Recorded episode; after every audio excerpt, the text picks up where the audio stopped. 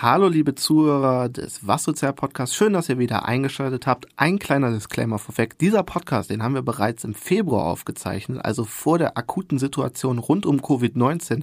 Natürlich sind auch muskelerkrankte Menschen stark von Covid-19 beeinflusst. Wen das interessiert, wir haben den Artikel rund um die deutsche Muskelschwundhilfe im Magazin der Deutschen Fernsehlotterie abgedatet. Da gibt's jetzt alle Informationen rund um Muskelschwund und Covid-19. Aber jetzt viel Spaß mit der neuen Folge. Was Sozial, der Podcast von den Rocket Beans und der Deutschen Fernsehlotterie. Hallo und herzlich willkommen zum Was Sozial Podcast, dem Podcast von den Rocket Beans und der Deutschen Fernsehlotterie. Mein Name ist Moritz und heute haben Kathi und ich Christiane Schuster zu Gast. Christiane arbeitet bei der Deutschen Muskelschwundhilfe, einem Verein, der sich zum Ziel gesetzt hat, muskelerkrankten Menschen und deren Familie mit Rat und Tat zur Seite zu stehen.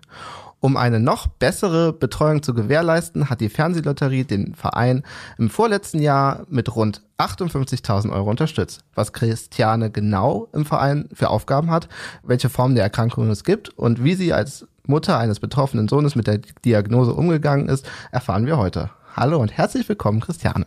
Hallo, hallo. Christiane, hallo. auch von mir. Schön, dass ich hier sein darf. Schön, Toll. dass du da bist. Mhm. Bist du gut hergekommen? Ja, na klar. Euer Verein ist ja auch in Hamburg, oder? Ja, genau. Der ist in der, in der Nähe von der Alster und ja, klar, das ist eine, eine super zentrale Lage. Sehr schön da. Genau, vielleicht kannst du uns einmal, uns allen einmal erklären, ja. was bedeutet Muskelschwund eigentlich? Was heißt das? Was beinhaltet das alles? Ja, also Muskelschwund ist eigentlich nicht der ganz korrekte Ausdruck. Eigentlich sind es neuromuskuläre Erkrankungen. Mhm. Und das sind Krankheiten, die entweder die Muskeln äh, betreffen oder eben die damit verbundenen Nerven. Und ähm, die Krankheiten sind in der Regel erblich bedingt. Sie sind alle fortschreitend und sie sind bis heute nicht heilbar. Das heißt, die Muskulatur wird nach und nach, äh, nimmt nach und nach ab und ähm, erst betrifft es nur die Skelettmuskulatur und im weiteren Verlauf dann auch die Atem- und Herzmuskulatur. Das ist so im Großen und Ganzen zusammengefasst, worum es da geht. Hm, und, und es gibt verschiedene Formen? Ja, es gibt, äh, man sagt, zwischen 600 bis 800 unterschiedliche Formen. Mhm. Ähm, man, es gibt ungefähr, Schätzungen sagen ungefähr 300.000 Betroffene in Deutschland. Ähm, ja, das ist so. Ist das ähm, viel oder ist deswegen kann man das einordnen? Ist das eine seltene Erkrankung? Es gilt oder? eigentlich als seltene Erkrankung. Mhm. Ähm, die, die häufigste Muskelerkrankung ist halt die Duchenne-Muskeldystrophie und da sind betroffen von 3500 neugeborenen Jungen einer. Das mhm. ist, hört sich jetzt erstmal nicht viel an, das ist halt aber die, trotzdem die zweithäufigste Erbkrankheit bei Jungen nach Mukoviszidose. Genau, du hast gerade mhm. betroffenen Jungen gesagt, mhm. das betrifft vor allem, vor, vor allem, allem, oder ja, nur also ausschließlich? Ausnahmsweise kann es auch mal ein Mädchen treffen, mhm. aber da das ein X-chromosomal rezessiver Erbgang ist, wird das immer von der Mutter auf den Sohn übertragen und ähm, das, daher ist es überwiegend bei Jungs. Mhm. Mhm. Moritz ist schon ganz schockiert. Äh, ja, das, da gibt's ja echt viele Krankheiten, die ihr dann auch alle unterschiedlich betreuen müsst. Hast, ähm. Also im Grunde genommen gibt es natürlich unterschiedliche Verläufe, ja, das stimmt. Okay. Ähm, aber die verlaufen eigentlich alle, zwar in unterschiedlichem Tempo, aber alle ungefähr gleich. Mhm. Also es ist, man kann, es gibt ein paar Unterschiede, aber die Problematik, die sich ergibt aus diesen Muskelerkrankungen, ist eigentlich bei allen ähnlich. Mhm. Bevor wir jetzt dazu kommen, dass du uns erzählst, was genau du machst, beziehungsweise wie du auch Betroffene und Familien von Betroffenen unterstützt, ähm, würde ich gern nochmal äh, über den Verein selber sprechen, mhm. denn ähm, dort arbeiten viele oder hauptsächlich auch Menschen, die selber vom Muskelschwund betroffen sind oder so wie du, mhm. ähm, nicht direkt, aber mhm. durch deinen Sohn, der auch betroffen ist.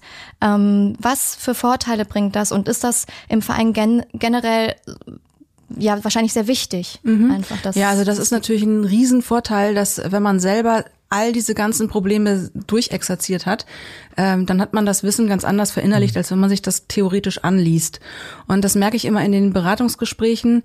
Es kommen ganz unterschiedliche Fragen und eigentlich wissen wir fast immer äh, irgendwie eine Form von Antwort, einfach weil wir so mitten im Thema drin sind. Und ich habe halt auch gemerkt, so gerade wenn junge Eltern zu uns kommen, sobald die sozusagen hören, dass ich auch einen Sohn mit der gleichen Erkrankung habe und das auch überlebt habe, hören die ganz anders zu und fühlen sich ganz anders aufgehoben und verstanden. Und das ist wirklich eine, eine tolle Kombination. Mhm. Sicher auch eine gute Vertrauensbasis einfach für mhm. so ein mhm. Gespräch. Denn ähm, das kannst du auch aus eigener Erfahrung erzählen, wenn man die Diagnose bekommt, mhm. wenn der Arzt einem sagt, ihr Kind ist krank und mhm wie du eben schon gesagt hast, es gibt dafür noch keine Heilung. Mhm das, damit muss man erstmal umgehen. Mhm, ja, das mhm. ist im ersten Moment natürlich, also bis man diese Erkenntnis, bis es wirklich im Bewusstsein angekommen ist, was da jetzt gerade gesagt wurde vom Arzt, äh, dauert erstmal eine Weile.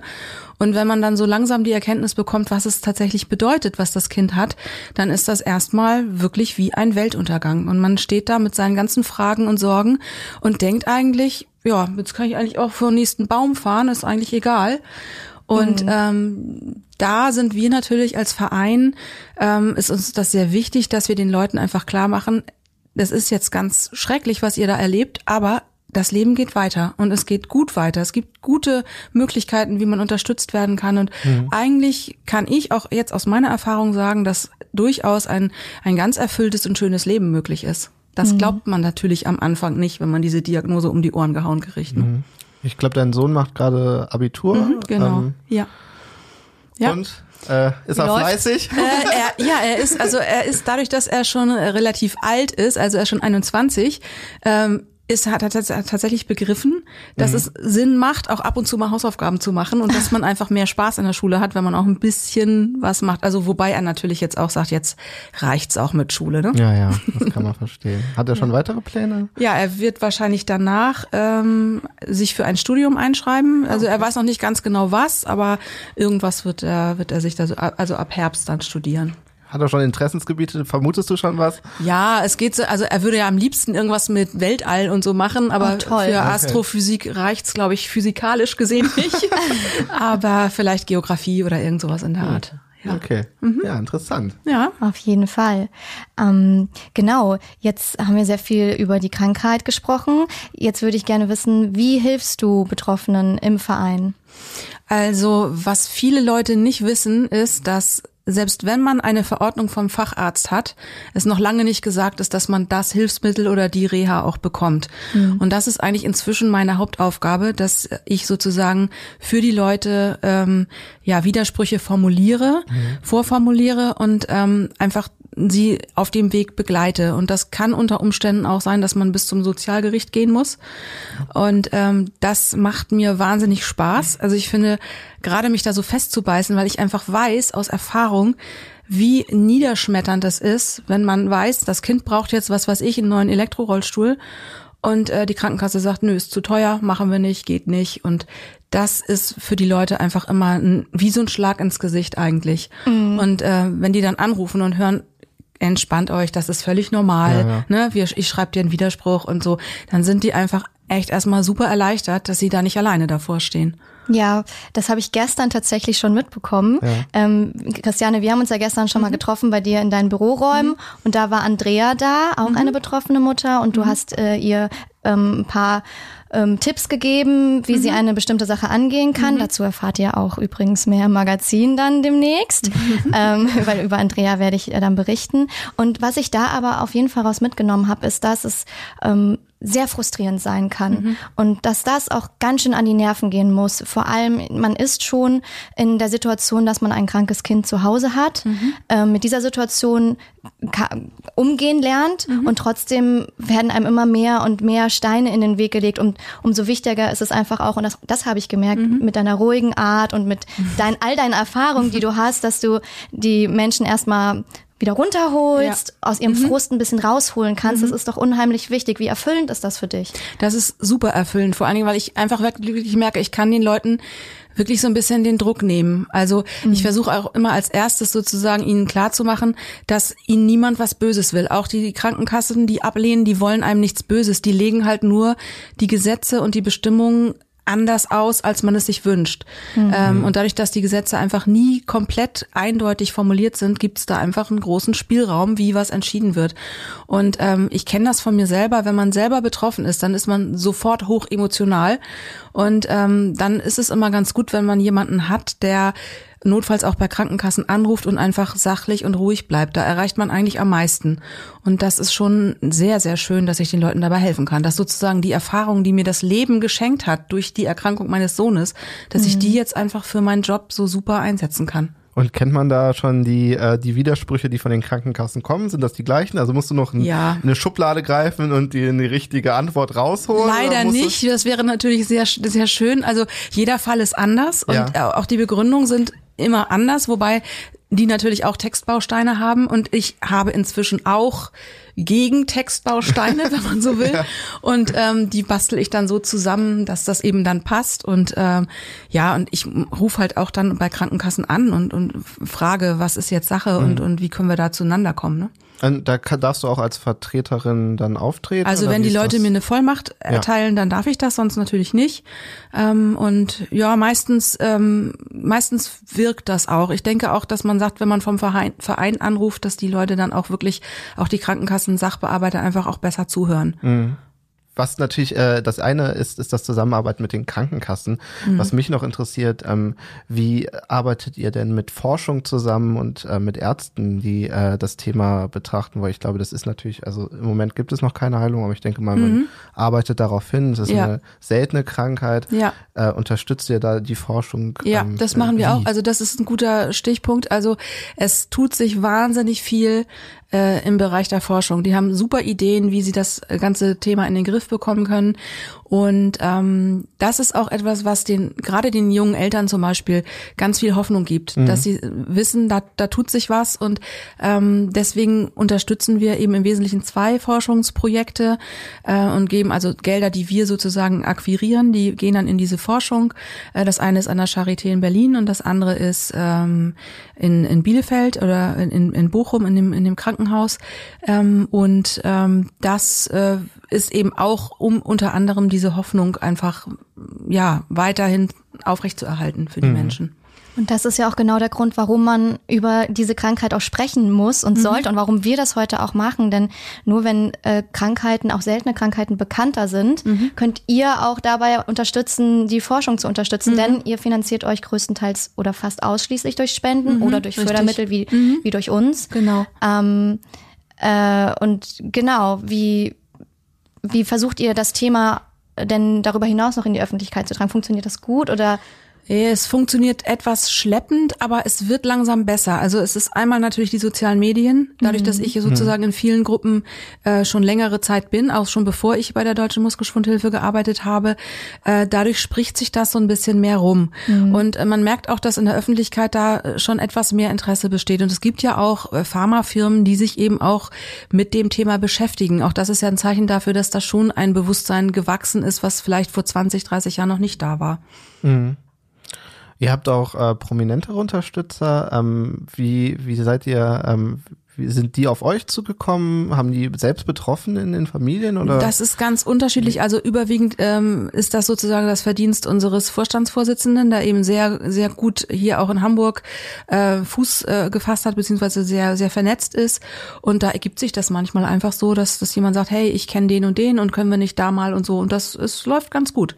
Und das ist eben auch, um eben noch mehr Aufmerksamkeit auf sozusagen unser Anliegen äh, zu, äh, zu bringen. Und ähm, wenn ihr dann auf die Person zugeht oder euer Vorstandsvorsitzender, ähm, teilweise haben die wahrscheinlich auch noch nicht vorher von dieser Krankheit gehört. Und ähm, Marcel Jansen zum Beispiel habe ich gesehen, ist jetzt genau. gerade ganz frisch, Ja, ganz frisch, ganz frisch Botschafter der Deutschen Ja, Muskelschwundhilfe. Und der hat ja auch sehr bewegende Worte gesagt, die ich äh, im Internet nachgelesen habe, ja. tatsächlich bei eurer ähm, dieser Veranstaltung Veranstaltung, im ne? letzten Jahr. Ja, genau. Genau. Wie, Also das ist doch auch nochmal ähm, auch eine Anerkennung für die ganze Arbeit, die ihr leistet. Ja, ja, auf jeden Fall. Und das ist auch einfach eine schöne Wertschätzung. Und ich fand auch, dass die Worte, die er da gesagt hat, fand ich auch sehr, sehr passend einfach. Hat er wirklich gut, muss ich wirklich sagen, hat er gut gemacht. Seinen ersten Job als unser Botschafter.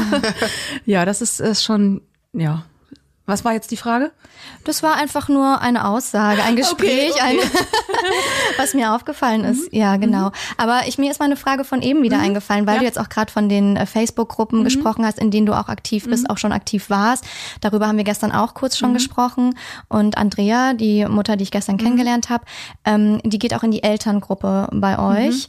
Ähm, vielleicht erzählst du da noch mal was dazu, denn du, ihr bietet ja nicht nur die Beratung an, die du machst, sondern die Deutsche Muskelschwundhilfe bietet ja noch viel mehr an und auch ob wir reden wieder viel über Hamburg, aber tatsächlich ist es auch bundesweit, Ja, was ihr da richtig. Mhm. ähm, macht. Genau. Ja, genau. Also die Selbsthilfegruppe ist natürlich, oder beide Selbsthilfegruppen sind natürlich nur für Hamburg und Umgebung, ist klar.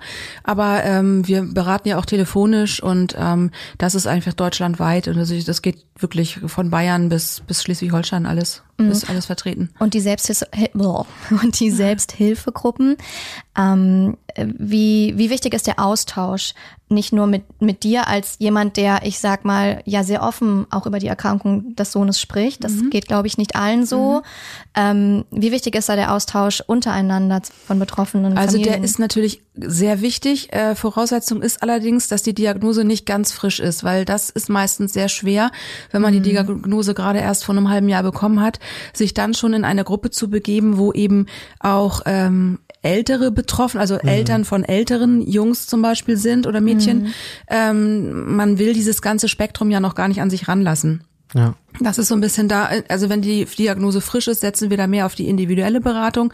Dann kommt die zu uns in, ins Büro und wir sprechen dann einfach so ganz, äh, wie, wie sie das möchten. Äh, die Selbsthilfegruppe, die kommt dann etwas später ins Spiel, wenn es wirklich um Dinge geht, wie welches Hilfsmittel kannst du empfehlen, Wo- wie macht ihr das mit der Physiotherapie, äh, wir haben was, was ich, äh, das und das Rezept ist nicht anerkannt worden und so weiter. Also da ist der Austausch dann schon sehr wichtig und einfach auch das Gefühl so, man ist nicht alleine. Es gibt auch noch andere, die mit ähnlichen Problemen kämpfen. Und ich weiß damals, als die Diagnose bei uns kam, da hatten wir mal ein Gespräch bei einer Sozialberaterin und die sagte einen sehr wichtigen Satz, wie ich finde. Sie sagte, egal welches Problem jetzt auf sie zukommt, äh, es gibt für alles schon eine Lösung in der Schublade, weil eben schon ganz viele Eltern vor ihnen das gleiche Problem hatten. Das fand ich unheimlich Das hilft so erfrischend. Situation? ja, das fand ich total toll, weil ich dachte, ja, ähm, das kann ich mir vielleicht noch nicht alles vorstellen, aber ich, ja, doch, das, das ist schön zu wissen, dass man da eben sozusagen auch Unterstützung finden kann. Das äh, knüpft jetzt quasi, ähm, äh, beantwortet fast schon ein bisschen meine Frage, die ich dir jetzt eigentlich stellen Mhm. wollte. Wenn so etwas frisch, ganz frisch diagnostiziert ist und die Familien zu dir, auch zu dir kommen, Mhm. Wie gibt man Hoffnung in so einer, ich sag mal, in dem Moment hoffnungslosen Situation für die Familien? Wie vermittelt man das? Das, äh, das klappt wirklich auch nicht bei jedem, muss man sagen. Ähm, aber ähm, dadurch, dass ich sozusagen ihnen quasi das lebende Beispiel bin dafür, dass man trotzdem ein schönes Leben haben kann, ähm, das alleine, glaube ich, macht schon ganz viel aus.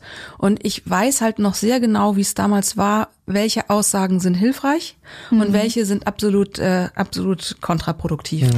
Und äh, von mir kommen dann eben, versuche ich dann eben immer die Aussagen zu, zu geben, die einfach Zuversicht bringen und Hoffnung und das Gefühl, ja, es ist doch nicht alles verloren und es ist trotzdem alles okay. Ich erinnere mich an eine Aussage, du weißt wahrscheinlich, was jetzt kommt, des Arztes, der bei dir damals Mhm. die Diagnose gestellt hat, der selber offensichtlich auch ein bisschen mit, mit der Situation überfordert war, weil das Mhm. ist ja nun mal schon wirklich eine harte Diagnose, die man da stellt und zu dir gesagt hat, ich hätte lieber Krebs diagnostiziert. Mhm, ganz genau. Also es war, na klar, so ein Arzt, der hat so einen Fall in seiner Praxis, äh, vielleicht ein, zwei Mal in seiner, in seinem Berufsdasein. Das ist einfach so. Und dieser Arzt war halt vorher an, am Muskelzentrum in der Uniklinik. Das heißt, der kannte das Krankheitsbild auch sehr genau. Okay. Und ich glaube, der war einfach in der Situation einfach überfordert und überrumpelt. Wie, wie soll man so eine Diagnose jemandem ähm, beibringen? Das kann man eigentlich nicht schon machen. Ähm, er hat sich dann ein bisschen in der Wortwahl, er hat das Wort bösartig benutzt zum Beispiel. Das ist wo, was, wo ich sagen würde, nee, das muss nicht unbedingt sein. Das muss man nicht so darstellen. Und ja, wie gesagt, er sagte dann, er hätte lieber Krebs diagnostiziert und zwar eben aus dem Grund, weil er dann ein paar Heilungschancen hätte aufzeigen können. Und das kann er bei einer Muskelerkrankung halt nicht. Das war sozusagen der Hintergrund. Also das ist mir halt einfach so hängen geblieben, dieser Satz, weil mir für mich damals war die Vorstellung, dass mein Kind vielleicht Krebs haben könnte, so ziemlich das Schlimmste, was ich mir hätte vorstellen können. Ähm, und das, also was ich, ich habe das Interview auch gesehen und Mhm. ähm, da habe ich mich gefragt, das war der zweite Arzt erst, äh, der deinem Sohn das mit, glaube ich, fünf Jahren Mhm, äh, diagnostiziert hat. Ja. Äh, das ist jetzt vor 15, 16 Ja, 15 Jahren Jahre, gewesen. genau.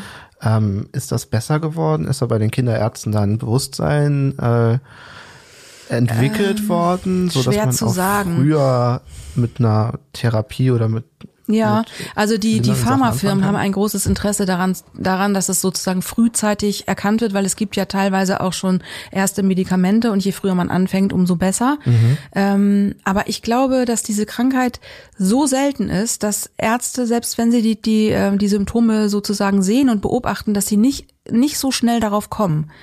Also als bei uns das war, mein Sohn war fünf damals, ähm, da habe ich dann hinterher, als er die Diagnose, den, den Verdacht geäußerte, äh, geäußert hatte, habe ich mir dann diese ganzen Medizinbücher vorgenommen und habe dann gelesen und habe gedacht, ja, hätte ich das vorher gelesen, hätte ich das selber erkennen können. Nur ein, so ein Arzt hat das halt einfach zu selten. Vielleicht kannst du kurz ein paar Stichpunkte nennen. Was sind denn Symptome? Also wie erkennt man das? Was waren so Punkte, wo du gesagt hast, ey, wenn ich das gewusst hätte, dann hätte ich es vielleicht schon gesehen?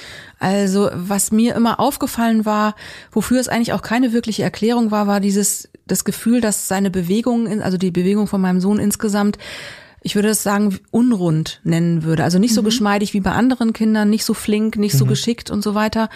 Ähm, und das, ja, er hat dann Krankengymnastik bekommen, äh, seit, seit er ein Jahr alt war. Dann hatte ich das Gefühl, es wird langsam etwas besser. Ähm, dann war immer so ein, so ein Schwanken zwischen meine, meine Bedenken, ich hatte immer das Gefühl, da stimmt irgendwas nicht. Und dann die Physio- Physiotherapeuten, die Ärzte, die dann immer gesagt haben, ach, das wächst sich schon zurecht, das kommt schon alles und so. Ähm, und als er dann mit fünf Jahren freihändig die Treppe nicht laufen konnte, da habe ich gedacht, das kann mir keiner mehr erzählen, dass das Ja. noch normal ist. Also das sind so die auffälligsten Symptome eigentlich, dass die, die Gehfähigkeit etwas unrund ist und äh, wenn sie dann etwas älter werden, stürzen sie auch, auch häufiger mal, so das ist schon auffällig. Und die Diagnose wird immer noch so auch bei neuen Erkrankten, jüngeren Erkrankten auch so um die fünf Jahre gestellt, so wie bei Nee, das Sohn, ist unterschiedlich. Also es gibt welche, bei denen das wesentlich früher. Ähm, manchmal ist es sozusagen auch nur so eine, so eine Zufallsdiagnose. Da wird ein Bluttest Mhm. gemacht und sie stellen fest, dass da ein CK-Wert ist, der deutlich erhöht ist. Mhm. Was heißt CK? Entschuldigung, wenn ich da kurz CK ein... ist, ist Kreatinkinase. Das ist sozusagen ein Stoff, der äh, bei der, bei der, beim Stoffwechsel der Muskelzelle ähm, ausgestoßen wird, beziehungsweise austritt aus der Muskelzelle und der, das haben wir alle, also wir haben alle einen CK-Wert von, weiß ich nicht, und bei 200 und bei den, ähm, zum Beispiel bei meinem Sohn lag der Wert bei 19.000. Ah, okay, und dann also weiß ist dann man schon erhöht. Mhm. eindeutig, das ist eine Muskelkrankheit, das ist sozusagen schon auch fast eindeutig, dass es Duchenne ist. Okay. Ähm, ich frage mich gerade, dein Sohn wurde ja dann auch älter, ist jetzt was als 21. genau. Ähm, hast du mit ihm darüber irgendwann mal im Laufe der Zeit gesprochen über was oder hat er gefragt oder wie wie war das? Ja, also es ist so, ich, das, da macht man sich als, als Eltern sehr viele Gedanken. Wie wird es sein, wenn das Kind selber merkt, mit mir stimmt irgendwas nicht? Und ich bin anders als andere. Und ähm, davor hat man sehr viel Angst vor dem Moment auch, ne? Und ähm, dann habe ich gelesen in der Fachliteratur, man soll nur die Fragen beantworten, die das Kind stellt. Und ich habe immer darauf gewartet, er muss doch jetzt langsam mal was fragen, er muss doch langsam mal wissen wollen, was los ist. Aber hat er gar nicht gemacht. Ich habe dann immer mal so vorsichtig versucht und habe dann auch die, den anderen Kindern in der Klasse manchmal so ein bisschen versucht zu erklären, was es ist, dass die Muskeln eben schwächer sind. Aber genau genommen hat er gar nicht wirklich gefragt. Und ich führe das ein bisschen darauf zurück, dass wir mit ihm schon relativ früh zur, zu der Reha gefahren sind und das auch jährlich machen immer noch. Ähm, und da hat er halt einfach auch andere Kinder gesehen, die schon älter sind und hat einfach wahrgenommen, ja, die haben Rolli und die, ja, die, die se- sehen alle so und so aus und die haben alle so ähnliche Symptome. Und ich glaube, er hat ganz für sich selbst sozusagen er, erkannt, dass er auch mal irgendwann ein Rolli haben wird und hat deshalb gar nicht so viel gefragt. Und sprecht ihr jetzt darüber, jetzt wo er älter ist? Ähm, ist Wenig, einfach also es ist Thema? Mhm. kein Tabuthema, aber wir sprechen eher wenig darüber. Ich denke, er spricht eher mit, mit anderen Jungs darüber, die eben auch die Krankheit haben. Mhm. Ich glaube, da findet ein ziemlich guter Austausch statt, den wir Eltern so gar nicht mitkriegen. Und ich glaube, das ist auch eine ganz gute Sache. Sie können sich gegenseitig dann stützen und gegenseitig ein paar Tipps geben und so. Das ist ja auch total wichtig. Ich habe ja gestern nicht nur Andrea kennengelernt, sondern auch Timo. Ja. Und Timo ist auch betroffen, 19 Jahre alt und ein richtig cooler Typ. Muss ich schon sagen, wir hatten viel Spaß zusammen. Und äh, was ich bei Timo gemerkt habe, ist auch, dass er hat das nämlich auch erzählt, dass er dann auch bei der Reha ist und mit anderen zusammen ist. Und er meinte, er kann noch recht viel im, Ver- im Vergleich Ja, zu anderen und sieht das aber total positiv. Und das Ja. fand ich sehr bewundernswert auf der einen Seite und auch sehr schön, dass er das einfach als positiven Aspekt sieht und trotzdem nicht da sitzt und sagt, ja, irgendwann werde ich auch mal das alles nicht gar können, nicht. sondern das ganz anders wahrnimmt, glaube ich, als Mhm. jemand, der das nur sieht. Und genau. ähm, da ist ja sicher auch Mitleid oder auch starrende Blicke, all das sind ja sicher auch Themen, die, ähm, die dich betroffen Mhm. haben oder betreffen und die auch Betroffene betreffen, jetzt äh, wie sehr viel betreffen. Ähm, wie geht man damit um? Weil ich glaube, ich kann mir vorstellen, dass sowohl starrende Blicke, die Mhm. ja manchmal äh, kommen, als auch zu viel mit, also Mitleid, das Mhm. einem entgegengebracht wird, wahrscheinlich gar nicht die richtige Reaktion ist. Ja, es wäre schön, wenn, wenn diese Menschen einfach ganz normal behandelt werden würden. Aber ich weiß natürlich, dass das, dass das gar nicht machbar ist. Also wenn man mit einem behinderten Kind, also mit einem Kind im Rollstuhl beispielsweise in den Tierpark geht, es gucken wirklich alle. Und zwar nicht nur, nicht nur die Kinder, sondern eben auch die Eltern. Und es traut sich aber keiner so wirklich mal zu fragen oder irgendwie, ähm, was mir damals sehr, sehr wichtig war, war einfach, ich wollte unbedingt in diesen öffentlichen Situationen ein würdevolles Bild abgeben. Es war mir total wichtig, weil ich wusste ja, man steht eigentlich im Zentrum des Interesses allgemein. Und ähm, ich wollte einfach das Bild vermitteln, ah, guck mal, die haben ein behindertes Kind, aber die sind trotzdem gut drauf. Härtet man da ab? Härtet man Ja, da ab, wenn man, ja. also fällt einem das nachher nicht mehr auf? Oder? Ähm, es fällt einem eigentlich immer auf. Es gibt auch Tage, da stört es mehr und Tage, da stört es weniger. Aber man lernt damit umzugehen, auf jeden Fall. Ja. Ja, das hat Timo auch erzählt. Er meinte auch inzwischen, also er geht tatsächlich wirklich ziemlich cool mit allem um und meinte auch, na ja, gut, die starren dann halt, Kinder starren vor allem und den Eltern ist es dann super peinlich. Ähm, ich glaube, dass das viel auch aus Unsicherheit herauskommt, auch Ja. wenn du jetzt sagst, ähm, dass sich viele nicht trauen zu fragen. Ähm, man will ja auch niemandem zu nahe treten, sag ich genau. mal. Und wie, so wie du darüber sprechen kannst oder wie Timo auch darüber Mhm. sprechen kann, können andere das ja vielleicht nicht. Und ähm, deswegen Ja. glaube ich, das ist ja gar nicht böse gemeint. Überhaupt nicht. Das sondern, ist auch ähm, voll zu verstehen und ich würde, würd's, bei mir wird's genauso gehen.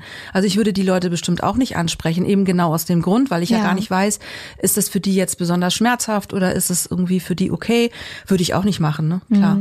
Aber wie würdest du dir wünschen oder wie könnte man ähm, auf äh, solche in solche Situationen auf Menschen zugehen? Also so darf ich darf ich mal fragen, was Also, ist hier los oder also ich, ist ich nicht glaube, ich glaube, der Weg ist der, den ich glaube, der, den ich damals eingeschlagen habe, einfach zu versuchen, ein positives Bild zu vermitteln den Leuten. Einfach nicht nicht so in Sack und Asche und alles ist scheiße, sondern sozusagen auf die Leute einen guten Eindruck machen. Und da gibt's auch tatsächlich dann den einen oder anderen, der mal fragt. Und ich habe ganz wahnsinnig viel auch Hilfsbereitschaft erlebt. Also ich habe mal eine Situation gehabt, da waren wir in, in Norwegen ähm, und haben uns dieses, dieses Schiff von Amundsen angeguckt und da kann man eben auch rauf. Und ich stand dann unten mit Jan Philipp, mit dem, äh, mit meinem Sohn, mit dem, äh, mit dem Rolli. Und dann kam tatsächlich einer und fragte, ob er meinen Sohn da hochtragen soll, damit er auch dieses Schiff angucken kann. So. Also da, da erlebt man wirklich auch ganz viel, ganz viel Hilfsbereitschaft. Wirklich ja. ganz toll. Und das sind ja Momente, die das Herz dann auch wieder erwärmen, oder? Ja, total.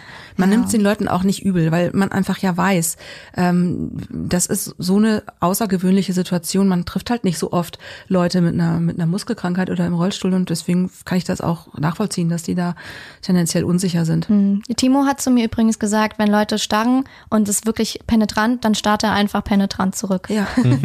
Das fand ich auch ganz ja, gut, ehrlich gesagt. Kann man auch ganz gut. Möglichkeit, die man macht, um damit umzugehen. ja.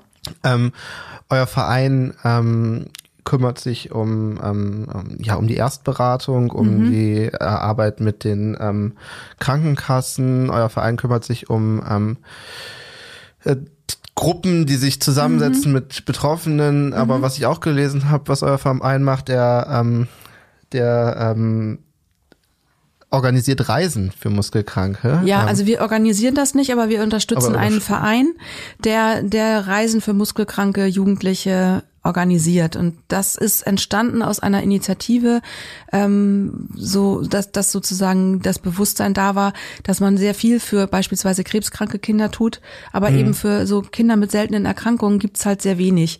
Und ähm, was eben sonst nie möglich wäre, dass die, dass die Jugendlichen mal alleine in Urlaub fahren. Das organisieren die und das, das ist so- sozusagen eine Truppe von von jungen Leuten, die einfach auch unheimlich kreativ sind, die viel Spaß haben, die viel rumalbern und verrückte Sachen machen und das ist schon wirklich, die haben wahnsinnig viel Spaß, die Jungs auf diesen Reisen. Ich, ich- das ist auch total wichtig, dass ähm, Betroffene dann auch mal ich sag mal, raus aus dem Elternhaus kommen und auch selbstständig was machen können. Selbstständig im Sinne von, dass nicht ständig die Eltern hinter ihnen herlaufen. Das hat sowohl Timo auch erzählt, als auch gestern, als wir mit Andrea gesprochen haben. Ihr Sohn ist ja jetzt gerade zu Hause. genau. Und dann hat sie auch gesagt, so ja, der hatte auch keinen Bock drauf, dass wir da 24-7 um ihn herum touren. Und, ähm, und das finde ich auch sehr wichtig, dass man das auch nochmal betont, dass ähm, das ist, ja, es ist eine Erkrankung und man ist körperbehindert, aber man kann doch auch noch selbstständig einen Großteil seines Lebens leben. Und das ist irgendwie auch eine wichtige Botschaft, Ja. die du auch immer versuchst wieder zu vermitteln. Ja, ganz genau. Ja. Also dass sozusagen ein selbstbestimmtes Leben einfach auch immer das Ziel sein muss, egal ob man jetzt muskelkrank ist oder eben nicht. Und ähm, das ist eben auch eine Aufgabe des Vereins, da zu unterstützen. Und äh, ja, deswegen fanden wir auch dieses Projekt mit den mit den Reisen so toll, weil einfach ähm, es gibt zum Beispiel eine, eine, eine Gruppe, die fährt nach Holland zum Segeln. Da haben die einen Kata Katamaran, da können die mit dem Rolli rauffahren und können dann selber das Boot steuern und so weiter. Das ist natürlich einfach ganz toll so für die für die zu erleben so das können die halt sonst im Alltag oder kriegen die sonst ja nicht so hin Ja. Ja, vor allem, weil man denken würde, das ist eigentlich gar nicht möglich, weil man wahrscheinlich auch manchmal ähm, das Gefühl vermittelt bekommt, das kannst du nicht. Mhm. Aber es ist ja trotzdem möglich, wenn man nur die richtigen Stellschrauben in Bewegung setzt. Genau. Das ist ein bisschen eine Frage der Haltung. Ne? Will ich mich jetzt reinfallen lassen in diese Krankheit oder will ich einfach versuchen, trotzdem das Beste rauszuholen aus dem Leben? Genau, also was ich in unserem äh, ganzen Gespräch jetzt äh, immer wieder herausgehört habe, ist der Punkt, ähm, die Hoffnung nicht zu verlieren, dass das wahnsinnig wichtig ist und dass es auch möglich ist. Und das versuchst du ja auch immer weiter zu vermitteln an alle. Ähm, wie hast wie hast du das geschafft oder wie schafft man das? Wie macht man das? Also was ich durch diese Krankheit ähm, gelernt habe, ist einfach in der Gegenwart zu leben. Also nicht zu sehr darüber nachdenken, was ist in zwei Jahren, was weiß eh kein Mensch und auch nicht in der Vergangenheit, sondern einfach sozusagen im Hier und Jetzt zu leben. Ähm, das, das finde ich extrem wichtig. Und was ich auch noch wichtig finde, ist, dass man ähm, die Krankheit ein Stück weit akzeptieren muss in seinem Leben. Es macht keinen Sinn, sie permanent bekämpfen zu wollen. Sie lässt sich nicht bekämpfen, jedenfalls noch nicht. Und ähm, ich sage immer zu den jungen Eltern, auch gerade so, gerade wenn, wenn die Diagnose frisch ist und die ähm, Väter sich ins Internet stürzen, sind überwiegend die Väter, weil die einfach das Gefühl haben müssen, ich muss irgendwas tun und versuchen da irgendwo ähm, eine Hilfe zu finden oder eine Forschungseinrichtung, die kurz vorm Durchbruch steht oder irgendwie sowas. Ähm, und ich sag immer zu den, ähm, zu den Eltern, sie sollten versuchen, sich auf das Leben zu konzentrieren und nicht zu sehr ähm, in der Forschung äh, zu recherchieren oder äh, sich zu weit in die in die Zukunft zu denken, sondern einfach im Hier und Jetzt sehen, ich habe ein tolles Kind, mit dem ich tolle Sachen machen kann und das mir noch sehr lange mich noch sehr lange begleiten wird, einfach sozusagen das Leben genießen, so wie es gerade ist. Jetzt würde ich noch meine, meine Standardfrage stellen, die ich am Ende eines Gespräches immer stelle, nämlich, ähm, wenn es etwas für die Zukunft gäbe, was du dir wünschen würdest, was wäre das? Also ich würde mir wünschen, dass äh, unsere Gesellschaft sich weiterhin bemüht, eine inklusive Gesellschaft zu werden.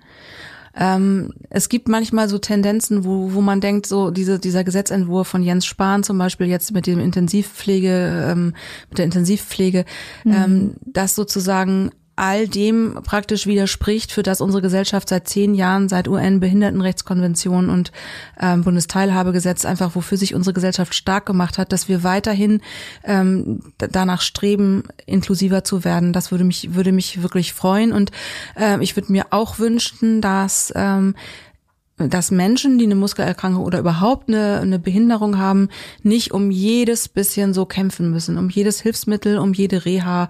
Das würde mich wirklich freuen, wenn man da irgendwie Wege finden würde. Ja, das, das ist ein sehr positiver Abschluss von dem ähm, Gespräch gewesen, würde ich sagen. Ich bedanke mich sehr, dass du da warst. Ja, herzlichen Ja, Dank. danke Aber ich hätte vielleicht auch noch einen kleinen Aufruf, den ich gerne Ja, tätigen bitte, würde, nämlich das an unsere Hörerinnen und Hörer. Ja. Ähm, wir haben ja jetzt schon, wir beide, das ist jetzt unser zweiter Podcast. Ja, das ist richtig. Und ähm, immer wieder begegnen uns hier spannende Themen auch mit den anderen Moderatorinnen und Moderatoren. Und ähm, ich weiß nicht, vielleicht ähm, gibt es ja auch ein Thema, das euch besonders am Herzen liegt, ein soziales, für das ihr euch besonders interessiert oder das wir vielleicht auch mal aufgreifen sollten. Wir sind da super offen und freuen uns über jegliche Hinweise, Ideen. Äh, lasst es uns wissen. Genau, über Twitter oder im Forum bei Rocket Beans TV. Genau, gern auch bei der Deutschen Fernsehlotterie, bei Genau. Instagram. Instagram oder Facebook bei Genau. der Deutschen Fernsehlotterie. Wir finden schon eure Vorschläge und versuchen die dann natürlich umzusetzen. Und wenn ihr selber äh, Betroffener seid mit, einem, mit einer speziellen Krankheit oder ähm, äh, einen Verein gegründet habt, der, der mal Aufmerksamkeit braucht, dann äh, meldet uns euch bei uns äh, über die genannten Kanäle. Genau. Wir freuen uns auf euch. Ja. Bis zum nächsten Mal. Bis zum nächsten Mal. Tschüss. Tschüss.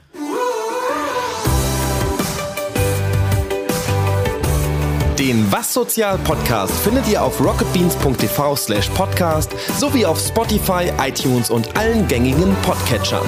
Dieser Podcast wurde produziert von rocketbeans.tv in Kooperation mit der Deutschen Fernsehlotterie.